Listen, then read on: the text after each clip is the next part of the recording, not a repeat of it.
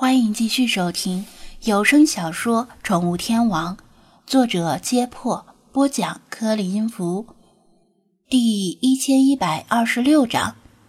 哈哈，你们最可爱、最漂亮、最聪明、最温柔的小美人鱼世华开始直播啦！知道我在哪里吗？没错，就是在埃及。我可是在开罗最顶级的四季酒店下榻哦，只有我这样的有钱人才能住得起。一年四季都能入住的酒店，等我给你们发个定位，看你们还敢不相信我？怎么样？有没有小伙伴也在埃及的？欢迎来找我玩哦！记住了，我在四季酒店的总统套房，可别找错了。在埃及的第一个清晨，是伴随着世华洋洋自得的呱噪声来的。世华在宠物店的时候可没起过这么早。昨天夜里总是听到浴室里传来哗哗的水声，大概是他亢奋的睡不着觉。他早就想开始直播了，但不敢打扰菲娜睡觉倒时差，一直忍到现在。啥？你们要睡午觉？等等一下，为什么天刚亮你们就要睡觉呀？快给我醒过来！你们这群懒鬼！他驴唇不对马嘴的吹牛，刚开了个头，很快就气得气急败坏。张子安打了个哈欠，睁开眼睛，想起来忘记提醒世华，中国与埃及有六个小时的时差。这个时候看直播的闲人们确实要开始睡午觉了，精灵们也陆续醒过来。难得来到埃及，大家都不想在酒店里浪费时间。张子安起床，一转头，发现菲娜似乎起得更早，已经蹲坐在露台的椅子上。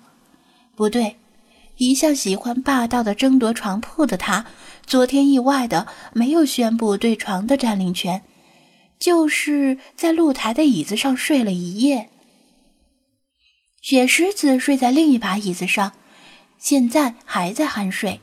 酒店的椅子很舒服，但毕竟是椅子。无论如何，不可能比床更舒服。菲娜没有争夺床铺，大概不是因为良心发现，而是她想伴随着尼罗河的涛声入睡。太阳升高的很快，由于空气极端干燥，天空中万里无云，阳光隔着栅栏铺满了整个露台。喵喵喵喵！着火了！着火了！雪狮子一激灵醒过来，慌张地吐着舌头，团团转，想要夺路而逃。他的神智还不清楚，阳光直射令他的体温迅速升高，而厚厚的长毛又把热量积累在体内，无法释放，热得他以为是着火了。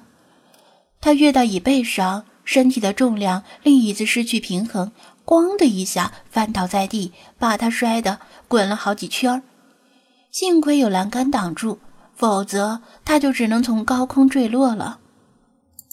张子安无语，拉开落地推拉门，把他从露台拎回室内，把他放在中央空调的出风口底下吹了吹，他咸鱼般呆滞的眼睛才慢慢缓过神来。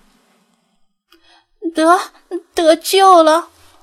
雪狮子有气无力，即使看到是张子安领着自己，也无力挣扎。平时的他一定会抓准这个时机向他吐口水，但此时他的嘴里干得像冒火，想吐口水也吐不出来。水，给老娘喝水！他泱泱地说道。张子安本想趁机逗逗他，不过刚才拎起他来的时候，就发现他的毛和身体都被太阳晒得滚烫，再不喝水，恐怕真的可能出危险。他先把手指沾湿了，往他的脸上弹了弹水珠，让他的脸部先降降温。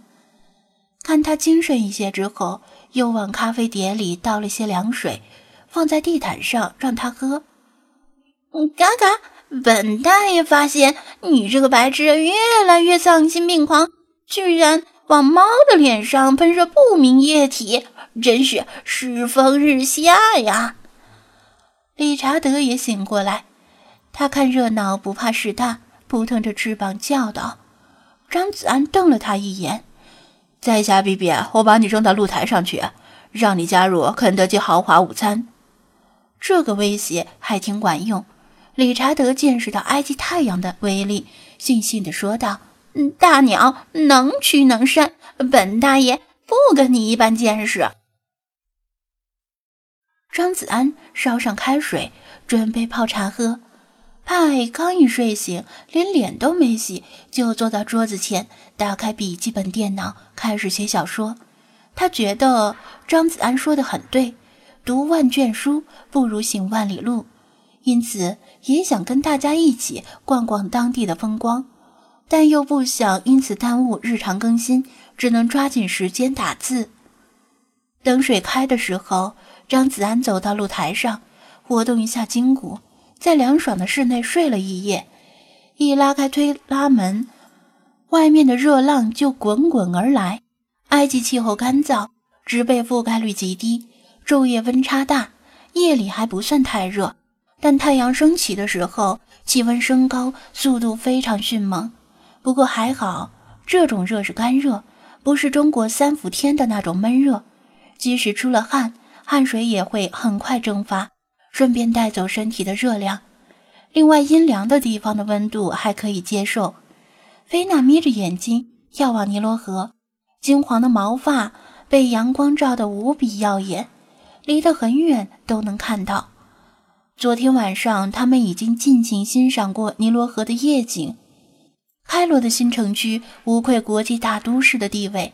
无论是城市规划还是建筑设计，都在水准之上。两岸的现代化建筑一到夜里就亮起灯光，把夜空映如白昼。灯火通明的渡轮拉响悠长的汽笛，载着旅客们徜徉于非洲的母亲河之上。但是呢，有时候是一黑遮百丑，夜晚能够掩映很多的小缺点，而这些小缺点。在白天就会暴露无遗。白天的尼罗河也不是说很丑，只是略显普通，与国内任何一座有大江大河从城中流过的大城市没什么本质的区别。换言之，就是地标性的建筑比较少，泯然众人。不过，反正埃及不缺乏地标性的建筑，不是吗？虽然都不是现代建筑。而且，白天的视野宽广，旧城区那些低矮破烂的楼房也尽收眼底，令人清楚地意识到这座城市的一体两面。